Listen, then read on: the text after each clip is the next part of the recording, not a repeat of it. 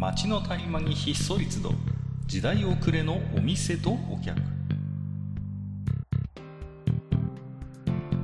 タバコ取り出し足を止めても聞こえてくるのはざれ言ばかり。煙の先に何かあるのか空っぽなのか。ようこそマッチ横丁へ。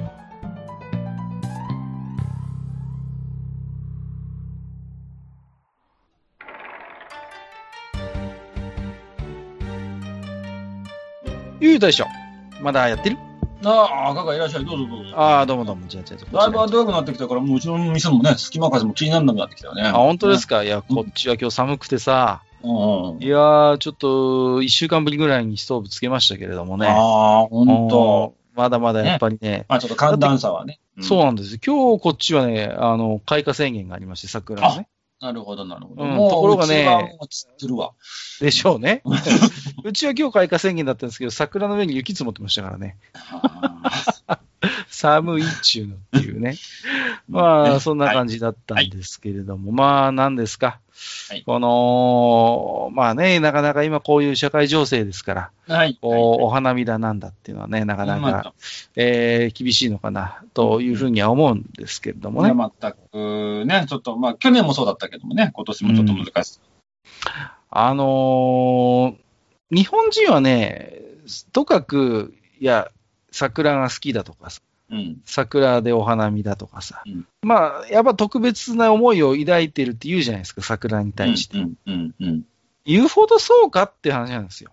いや、ぼ僕もそれ思うよ。うんあのね、いや、お前らね、桜にかこつけて、うんただ集まって飲みたい、騒ぎたい、それだけちゃうんかっていうことをね、僕は常に思ってたわけですよ。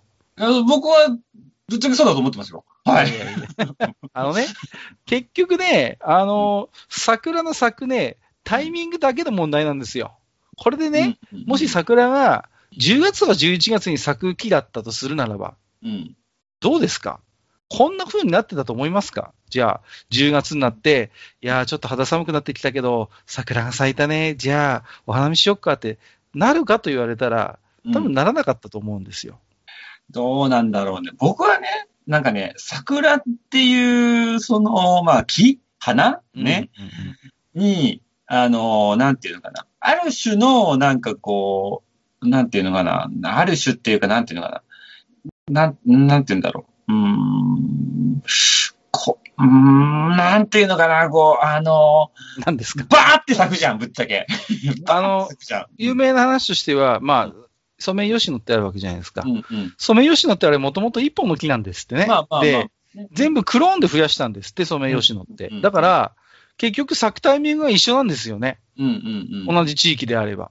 まあそうだかねら、一気にバーッと咲くっていうのはそういう理由があるそうで。うんうんだから、言ってみれば大将のようにバーッと咲いて、バーッと散るわけですよ。そうそうそうそう。うんで、まあ、でね、僕がね、あのーあの、まあ、なんて、まあ、お花見ってのは、基本的にはなんていうのかな、まあ、ただの飲み会の一種だとは思ってるわけよ、基本は。まあまあまあ。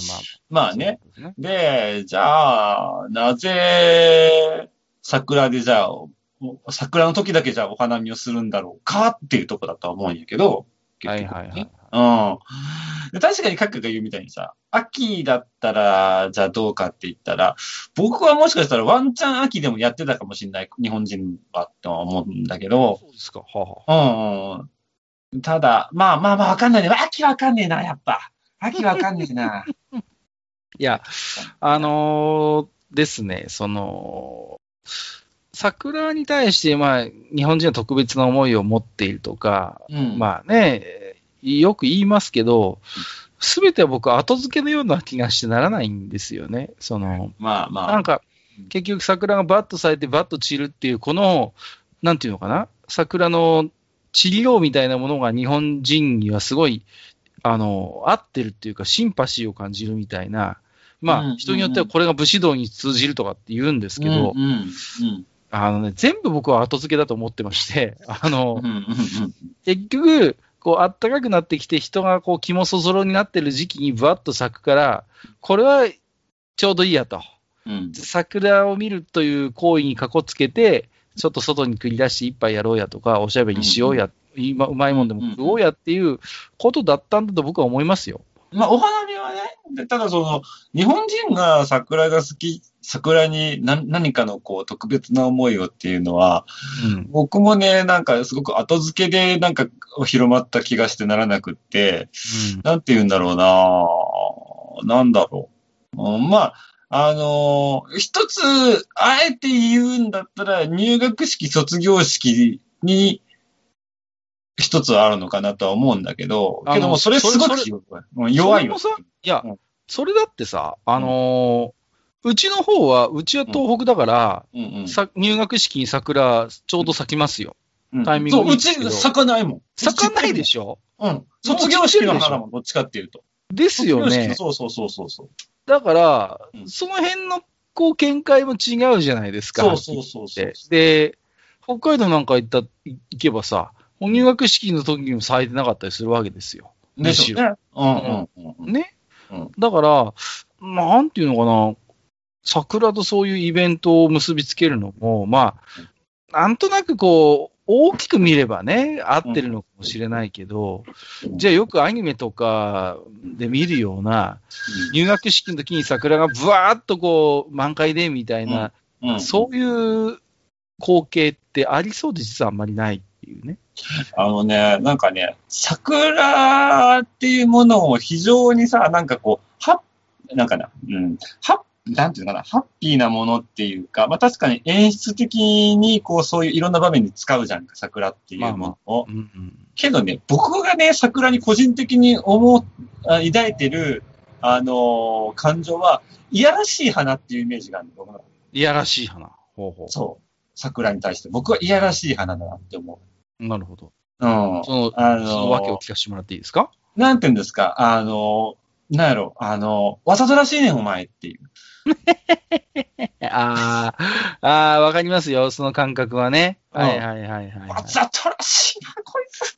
もうなんかこう、川の土手、川の近くにわざと咲き上がって、なんか川をなんか白くしやがって、もうわざとらしいなってなっちゃう。まあ誰かが絶、対恋にここ埋めたやろってなんかな。そうそう僕が汚れてるんでしょうけどね。いや、まあ、桜っていうね、やっぱり、なんかさ、木はね恋に埋めてるとこが多くない？だから。うん、学校しかりそうじゃんか。で、まあまあ例えばさ、その、あの、結構あの、行政機関とか結構植えてるよ。うん、まあまあ、とりあえずね。そうそうそうまあそう。だからさ、うーん、これはね、おそらく、やっぱりこう闇の組織が絡んでですね。まあ、さ、さ桜ーズみたいなのがいるんですか？これはやっぱりありますよね。ありますか？間違いなく、やっぱり、えーそれはあると思うんですよ。その、ね、こう、団体がね。なるほど。で、そいつらが、とりあえず飲み会、あ、多分飲食業とつるんでるってことなんですか？まあまあ、まあ、行政ともつるんでます。業者ともつるんでるんですか？まあ、あと、まあ、教育関係ともやっぱり、うんまあ、そ、するんでますよね、その。ああ、やっぱその辺はズブズブなんですね。うんですね。もうとりあえず役所には植えとけとか、とりあえず学校には植えとけみたいな、そういうことになってるわけですよ。ああ、なるでほど。ただ、桜って結構ね、あの、虫もつくし、結構手入れが大変な方の木木でね、実はね。うん。うんだから、あの、決してこの、全体を見たときに、じゃあ学校とかそういう場所にバンバン植えるのに適している木かというと、どうもそうでもないんじゃないかっていう思いもありましてね。むしろ、いろんな多様な木を植えた方が、うん。なんかこう、勉強になるんじゃないかなとかってね。うんうんなんか思うんですけど、まあところが、うちの近所の小学校もね、とにかく桜、桜、桜でね、桜ばっか植わってるもんですからね。うんうーん、どで、しかもほら、散るでしょ、桜は。そうそう。大変なんだ、あの、そう 装置がね。そう結構、う、冬とかはさ、ほんとなんか、さ、なんかもう寒い気になっちゃうんだよね。寒々しい気になっちゃうでしょ？そうそう。ね。見てて。だからね、だから、これはね、何らかの力が働いていると見るべきなんでしょうね。その、あまあ、フリーメイソンならぬ、こう、なんていうかな、そのうん、フリーブロッサムと言いますかね。ーチェ、チェ、チェリーメイソンみたいな。チェリー、いや、いいね。チェリーメイソン。チェリーメイソン。ある。ね。あるチェリーメイソン。は多分暗躍してるんでしょうね。でね。だから、できだから、だって昔はそれこそなんていうの？あのー古今集とか万葉集の頃の花って言ったら、梅のことだったらしいじゃないですか。あ、そうそうそう、そうなんですよ。むしろね。あむしろそういう、こう、なんていうのかな。そうだ、うん梅がどちらかっていうと、その、喜ばしい花というか。そうそうそう。うんだって梅の方はさ、そういう意味で言うと、いいじゃないですか。紅梅、白梅って綺麗じゃないですか。で、そうそう。香りもはっきり言って梅の方が強いですよ。そうそうそうそう。ね？花の香りだってねうん。だから、それがいつの間にかこう、チェリー・メイソンの、こう、うん。暗躍によってですね、暗躍によって、そう、桜にとって変わられて、ええええね。うん。で、結果的にそういうことになってるわけですから、確かにね。だけどね、確かにね、もしかしたらね、今ふっと思ったけど、桜って、あの、もしかしたらさ、あの、本当にカモフラージュ的な意味合いでチェリー・メイソンが動いてるのかもしれないね。っていうのはねある意味さ、まあ、入学式とか卒業式とかって、ある意味、さらに厳しい段階に行くわけじゃんか。当人にとって。まあまあ、ステップアップということで、まあもちろんね、こうん。う、慣れない環境に飛び込んでいく時期でもありますよ、これは。そうそうそうそう。で、けど、周りはなんかもう必死になって、おめでとうって言ってるわけじゃんか。まあまあ、そういうことですね。まあまあ、ある意味は必死じゃないかもしれないけど、もう、うんね、もうみんなとりあえずおめでとうって言ってるみたいな。けど、待ってるのは、場合によってはものすごい地獄の場合だって 結構あるわけじゃん。まあね、まあ、早速、ツイッター界隈でもね、もう新入社員の嘆きが聞こえるシーズンではありますからそ、うそうそう。はいはいで、さ、なんていうの、まあ言ってしまえば、それこそ小学校に上がるっていうのは、小学校っていう、ある意味競争社会にぶち込まれるってことでしょ？まあまあ、そういうことですね。はい。ね。なので、そういうところをなんかさ、こう、ある、まあそれがいいか悪いかっていうのもまたいろいろな意見があるとは思うけど、ええ。そのな、無邪気だった子供からそういう世界に行くっていうこと、まあある意味こう、なんていうの、ね、うん。あの、そういう過酷な社会に行くことをなんかこうごまかすために、もしくはチェリー、チェリー・メイソンは動いてるのかもしれませんね。なるほどね。はいはいはい。まあ、それは一つ有力な説かなと思います。ね あなんだろうね、確かにさ、僕も梅の方が好きなんだよね。いやそう、僕もそうなんです。僕も梅の方が好きなんです、実は。で、桜はね、なんかこう、ね、なんていうのかな。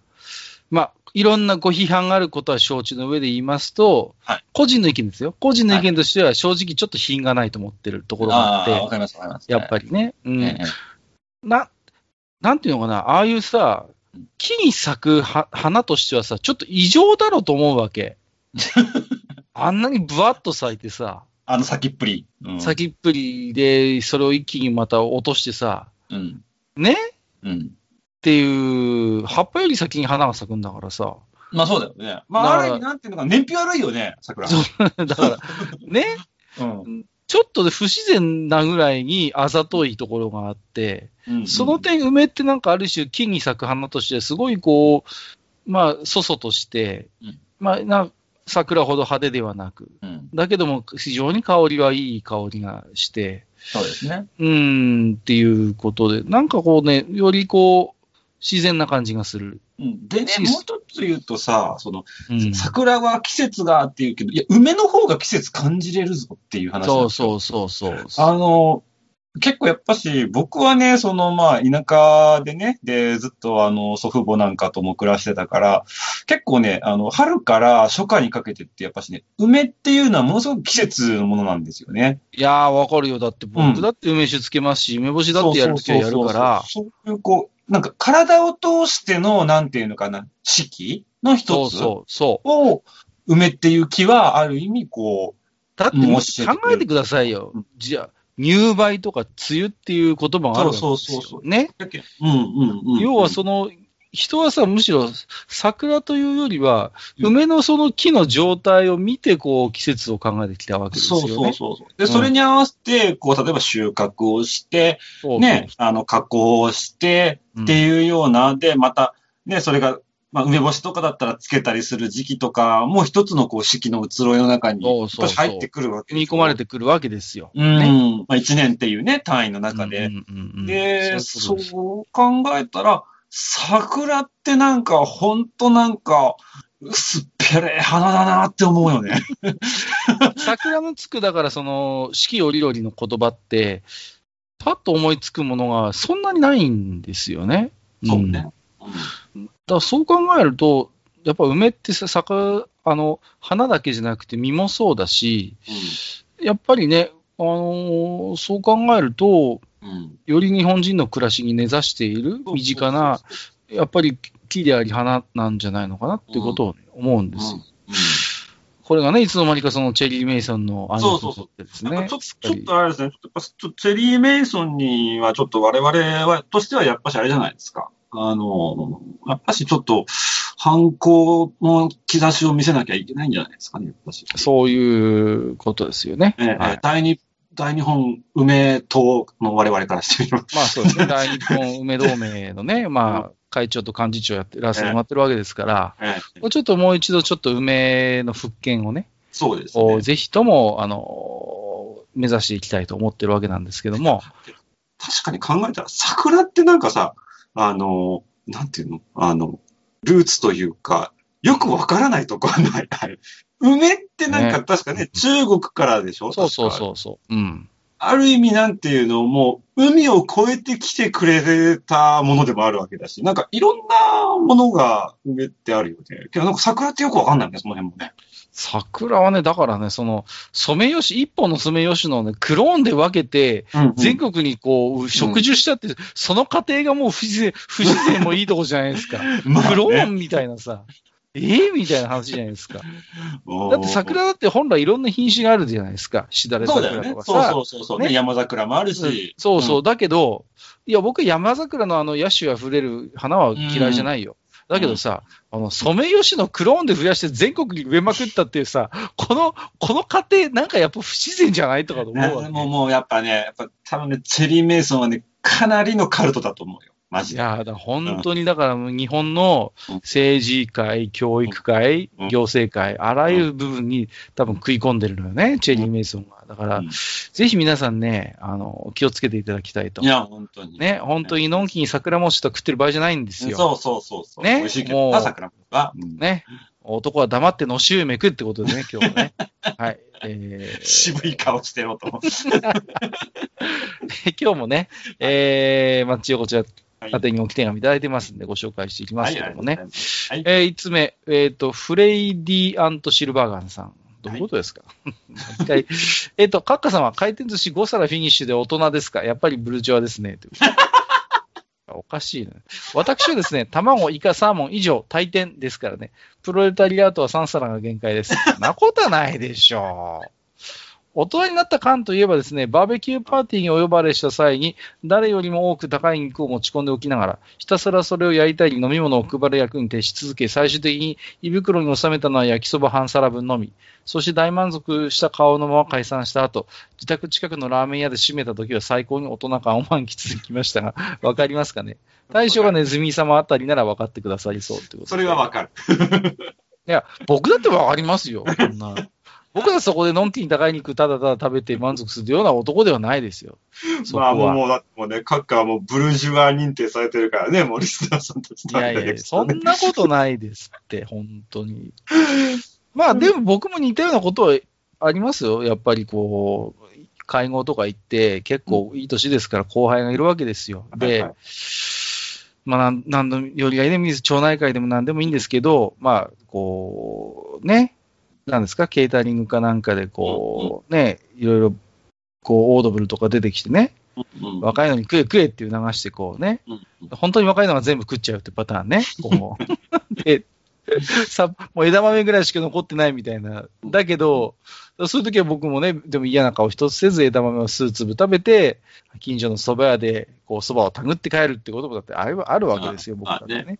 僕もね、まあ、あ、まあ、それとは若干違うようなところはあるね。あの、会社の、会社とかでね、ちょっとしたこう、なんていうの？あの、イベントとかをやったりすると、やっぱりどうしても余るから、そのね、社員さんに配ったりとかするんだけど、はいはいはい。で、あの、いいからお前もうね、あもうもう余ってるからもう3つ持ってけよとか言って言われてた時代じゃなくなった時うん。ね、あの、いやいやあ、もうそういうふうにもう、もう、もう、あ見、られてるもう、もう俺はこっち側じゃないんだ、みたいなね。まあ、それもありますよね。わかります。もう俺はこいつらと一緒じゃないんだ。もう、もう違う、こっち側なんだ、みたいなね。はいはい。それはありますよね。そうそう。あ、俺はもうこいつらに配る側なんだな、完全にってなって。で、上司と一緒に、じゃあちょっと、いっぱいやって帰りましょうかっていう風になった時は、やっぱし、そういう時は大人になったんだな、俺って思ったね。なるほどね。えーっと、でっかいのもみたいの三世さん。はい。えーっと、コンビニの締め握り、ファミマだと結構ありますよ。鶏五目もちゃんと乗りついてますってことで、これ何の話かっていうと、うん。最近コンビニで、海苔を直巻きしている、はいはいあのー要は海苔が湿っている締め握りですよ、締め握り。締め切りが最近少なくなってんじゃねえかっていう話をしたわけですよ。うんうんうんうん。うん。うんでそしたら、まあ、でっかいモニター船の三世さんが言うには、あのーいや、ファミマにはまだ結構あるよということで、確かに画像でいただいたんですけど、焼きサバのおにぎりなんですけど、これ、あのちゃんと直にね、うん海苔が巻いてあるって感じで。うん僕ね、あのーこの時も話したんですけど、このね、締め握り好きなんですよ、締め握りが。パリ握りよりね、締め握り派なんですよ、どっちかああ、なるほそうそうそうそう。ど。だけど、これもね、結局、あの、まあ、海苔がね、後から合体させる方式のパリ握りが、まあ、メインですから、今う。んうん。まあね。そういうそう、おにぎりといえばもう、海苔がパリッとしてるもんだみたいな。イメージにならんだろうかっていう話をしたわけです。うんうん。うん。なるほどね。まあ僕はね、どっちかっていうとね、あの、救急握なんやけどね、一番。な、なんだって？え？え？何？あのこれ多分コンビニには、コンビニではないんだけど、あの、はいまあ、締め握っての場合はもう、海苔湿ってるからほろってなるわけじゃないですか。まあまあまあ、はい。パリの場合はもう海苔はもう完全に乾いてる。で、パリって割れるわけじゃないか。まあ、そうですねじゃ。なくて、その中間ぐらいの海苔が、なんていうの、まだちょっと、湿りきれてなくって、わかる言ってること。わかるわかるわわかるかるよ。わかる。あの、くぎゅってなるやつでしょ？そうそうそう。俺、それが好きなの、俺は。うわ、めんどくせえ。めんどくせえな。いや、わかりますよ、言ってることはね。はいはいはい。あるある。あの、噛んだとき、海苔ごと噛んだときに、こう、抵抗なく海苔が破れるでもなく、湿りすぎて抵抗がなく、ないんじゃなくて、ちょっと海苔にまだ抵抗力がある状態のやつでしょ？こ強いんだよ、海う。苔が。そうそうそう。わかるわかるわかる。僕はあれが好きぐっと噛みし、それを噛みちぎって、ちょっとこう海苔がブリンってなる感じそうのそうね。そう。はいはい、はいあれが。好きなんだけど、ただもうあれはコンビニには絶対ない。あれはね、作るしかねえんだよ、あれそう、は。あれは作るしかないそうそうそう。ね。パターンとしては、ピクニックか遠足かなんかで、朝早く母親がおにぎりに行ってくれていて、それを朝食でちょっと食べるってパターンですね。そこのこ、そこ。お昼用なんだけど、朝ちょっと美味しそうだから一個つまもって言って、要は握ってそんなにまだ時間が経ってない状態のおにぎりを食べたときに、ようやく遭遇できるぐらいのそうそう。レア、レアなやつなんですよ、あいつは。レアな話をしてるんですか、本当にもう。あいつわかるけど。わかるわかるわかる。大将の言ってることはわかるんだけど。えっ、と、君彦さん。はいえー回転寿司で一番何これって思ったのは、茨城で食べたスライスチーズを縦に3等分したうちの1枚を海苔で巻いたやつ。イメージ的には卵のお寿司。20年くらい前だと思うけど、一皿80円くらいだった記記憶ってことで、スライスチーズを3等分して、ええその1枚を海苔で巻いたってことは、シャリの上にスライスチーズが乗って、それを海苔で巻いてるんですね。うん不思議ですね、これは。どうまあ、けなんですか、ど、僕は、それにずっと、多分それ、あれでしょ、あの、醤油をディップして食べるってことでしょ結局。おそらくそういうことなんだと思いますよ、これは。それはね、まずくはないとは思う、確か そうですねに。。これはね、釜玉チーズとほぼ同じですよ。ああ、そういうことか。卵がないけど、うん。ああ。いけるっちゃいけるのか。うん。ただまあ、試す勇気は僕にはないかな。僕にもないですね、これはね。ええけどまあまあ、いろんなものがありますね、やっぱりね。ありますね。えっ、と、そうですね。はい。吉谷さん。はいえー、天むすはまず出ているし、一方、肉食恐竜が人間の犠牲者の首を噛みちぎるように食べますってことで。ジュラシックパークじゃないんだからさ、まあまあね、まあもしくは進撃の巨人やね。進撃の巨人ですかね。うんあの、実は天むす絡みで、あの、一通いただいてまして、こんにちは、ケリーですってことで、ケリーさんからもらってるんですけどね。天むすやエビフライの名古屋飯のお話をされていましたが、天むすは名古屋発祥ではありません。あえー三重県津市が発祥です。はあ料理店のまかい。ない料理でした。はい。えーのれん分けしたお店が名古屋で天むすを販売して有名になり、今日に至る。ああ、そうなんだ。エビフライが名古屋飯となったのは、タレントのタモリ氏が名古屋弁を揶揄してエビフリャーと言ったことがきっかけで、名古屋人はエビフライが特別好き というわけではありません。あ、そうなんですね。あ、えーそうなんだ。名古屋飯では僕はあんかけスパゲティが大好きです。はいはい。少し飽きたので、鉄板ナポリタン、過去イタリアンが通になるブームになった思い出があります。戦後、名古屋近郊にある軍に鉄加工品を収めていた工場が、料理用の鉄板を販売し、喫茶店で定着したため、焼きそばやスパゲッティなどが熱い鉄板で提供されることが一般的になったそうです。鉄板のナポリタンや焼きそばには溶き卵が敷かれていることが多いです。はいはいはいはい。あちこちの喫茶店でナポリタンを食べ歩くのがマイブームだった時、適当に入った店が大盛りメニューの聖地でした。はい何も知らずに大盛りを注文したら、てんこ盛り山のようなスパゲッティが出てきてびっくりしました。えー若さで食べきりましたが、今なら死ぬと思います。また行ってみたくなりました。名古屋飯はいろいろありますが、どれがお気に入りですか？ではまたお便りしますね、といただきました。はいありがとうございます。ありがとうございますいやー、僕もね、全然知りませんでした。ええ天むすやエビフライ天のね、お話。むすはそうだったんですね。えー、隣でしたよね、さっきツアー。そうですね。三重県発祥ということでね。えーいやー、全然ちょっと過分にしてね、えー知らなかったんで、まあ、教えていただいてありがたかったんありですがとうございます。ね。ここどううんですか、名古屋飯でお好きなもの。名古屋、いやーねほとんど名古屋に行ったことがないのよね。ああ、そうなんだ。そもそも実はね。はいあのー、ね多分ね、一生で一回しか名古屋に行ったことないんですね。そのそう？ええうんちょっとした仕事で、実は、あの、明大に行ったことがありましてね、はいはいはいはい。若い頃にね、うん。明大の文化祭にちょっと行ったことがあるんですけど、う んその時だけだな、名古屋行ったの。おー。だから、そんな言うほどね、名古屋飯っていうのは僕は知らないんですけれども、うーんとね、3回ほど行って、で、1回はね、あの、それこそネズミさんにね、あの、さっきもね、出てきた、あの、あんかけスパあンはいはいはいはい。あ、なるほどね。はいはい。うんあのー小倉トーストってのありませんでしたはいはいはい、ありますね。うんあれも名古屋じゃなかったかな。ちょっとすいません。まあ、これも正確でなかったら申し訳ないんですけど、こっちの方にね、うん。名物のパンで福田パンっていうのがあるんですね。そのローローカルで。はいはい。そこの看板メニューがね、あんバターってやつで、うん、これはまあまあ、あんとマーガリンを塗ってるのをこう挟ん、コッペパンで挟んでるようなやつなんですけど、うん。あのーなん、うんやっぱちょっと違うんですかね、それと。いや、食べたことはないんです、実はちゃんと。うううん小村トーストってやつも。ただ、こっちの人は結構、あんバターっていう、まあ、ローカルの名物のパンがあるんで、それはよく食べるんですけど、うんうんそれと味がどう違うのかなっていうのはちょっと興味が。なんかね、僕がね、名古屋で朝食、朝食じゃないわ、なんか、うん、小倉トーストらしきもの食べたの、ふっと思い出すのは、あのね、自分でオンしてた気がする。ああ、自分でやるんですか？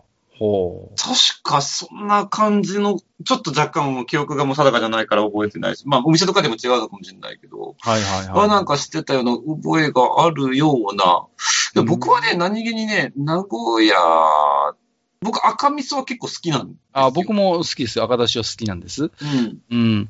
で、僕ね、あの、赤だしっていうのは基本的にタンパク質と相性がいいって思ってるんで、はいはいはいはい。なまあ、閣下はね、あの、赤だしはどっちかっていうとシンプルでいいっていう話だと思まあうんですけど、まあまあ。そうですねね。あの、なめこで十分っていうね。なめこで十分ですから、僕は。はい。僕は赤だしが一番、僕はタンパク質と合うと思ってるので、あの、結構お肉類をね、ああ、赤だしベースで、あの、まあ、それこそ、もつとか筋とかを、牛もつ、牛筋とかを、ちょっと土手風にする感じそうです。そうそうそう、はい土手に封して。うん。うん。なるほどね。そうか。あいやー、そうですね。あの、あんかけスパゲティっていうのもね、それこそネズミさんになんかレトルトでもらったことがあるのよ。ーねうん。で、食べたんですけど、な、な、なんですかね。こう。あれはね、あれはね、ちょっとねぜひとも、人を選ぶと思うんだ、僕は。あれは。あんかけと、あとね、あの、台湾ラーメン、ここはね、うん、あの、まあ、多分、そうね。けどね、あんかけはね、深夜に無償に食いたくなる。あね、お店で食った方がいいと思う、どっちも。いや、だから一回ちゃんとしたお店で食べないと、ダメだと思ってます。ちょっとだから、レトルトではね、よく、よくわか、正直よくわからなかった。その、うん、うん、って感じかな。ね、まあね。ね、あれはね。うん、あれは名古屋飯とは違うんでしょうけど、米田コーヒーはこっちにもあってね。あれ、で、米田ってあれ、名古屋なんですか？なんか、ね、わかんない。高知って誰かから聞いたこと高知なのいや、よくわかってないんです。だから僕、米田コーヒーもいろんなメニューがあるけど、うん、そうね。ただ、ほら、名古屋ってでも喫茶店文化があるでしょ？だから。な、あ、まあね、名古屋、大阪、あの辺りは喫茶店文化強いよね。ああ、強いと思いますね。なんか、あんまりこっちの方はね、そういうのはないんですよ。だから個人でやってる喫茶店の数ってそんなに多くないんですね。少ないんですよ、むしろね。うん。まあそうだなあの、ただ、コメダでびっくりしたのは、ちょっとこれ名古屋と関係ないかもしれないんですけど、はい、アイスコーヒー頼むと最初から甘いのよね、コメダって。あれ不思議だなと思います。あと、あれだよね、あのね、某タクティクスオーガンのね、カブトみたいなとでポンって出てこない。そうそうそうそう。そんな感じ。そうそうそうそう。あと、あのー、メロンソーダが長靴、長靴で出てくる。長靴の。ね。いろいろ面白いなと思ってますけどね。うん、僕、コメダで一番好きなのは、コーヒーでもご飯でもなく豆ですね。あの、あの豆だけ売ってるんだよね。あの豆憎いんだよ、マジで。いや、あれの、あのね、適、適度な塩味はわかる。大体僕コーヒー来る前に食べちゃい、食べ尽くしちゃいますもん、あれ。あれはね、ずるいよ、あの豆。いや、美味しいと思います、あれはね。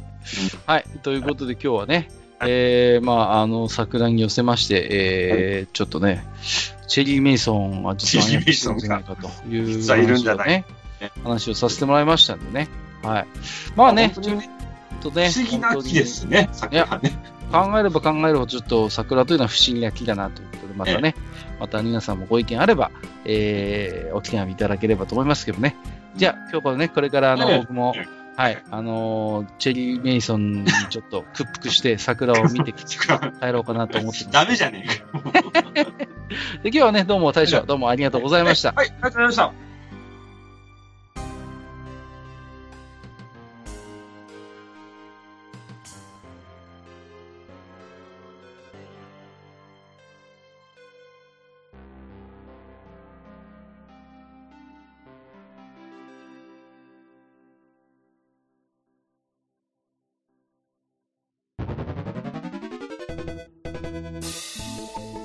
ああ、そう、大将。もう一つだけ。なんで愛想そっかしいね。なんでもこの町横丁、聞き手の方から置き手紙が届くそうじゃないですか。そうそう、不思議な話だね。いやいや別に不思議じゃないんですよ。で、えっ、ー、と、どうすれば届くんですか？あなんでも、ブログのお便り投稿フォームか、直接メールすれば届くんです。うん。えー、ブログに載ってるメールアドレスに直接送ってもいいんだね。えー、何々メールアットマークマッチサイドドットネットか。mail アットマーク matchside.net ね、うん、公式ツイッターでは番組更新のご案内や予告が載るらしいしハッシュタグマッチ横丁をつけたつぶやきも番組で紹介する場合もあるみたいだよ。うん。じゃあ一応フォローしてみっか。皆様のお手紙お待ちしております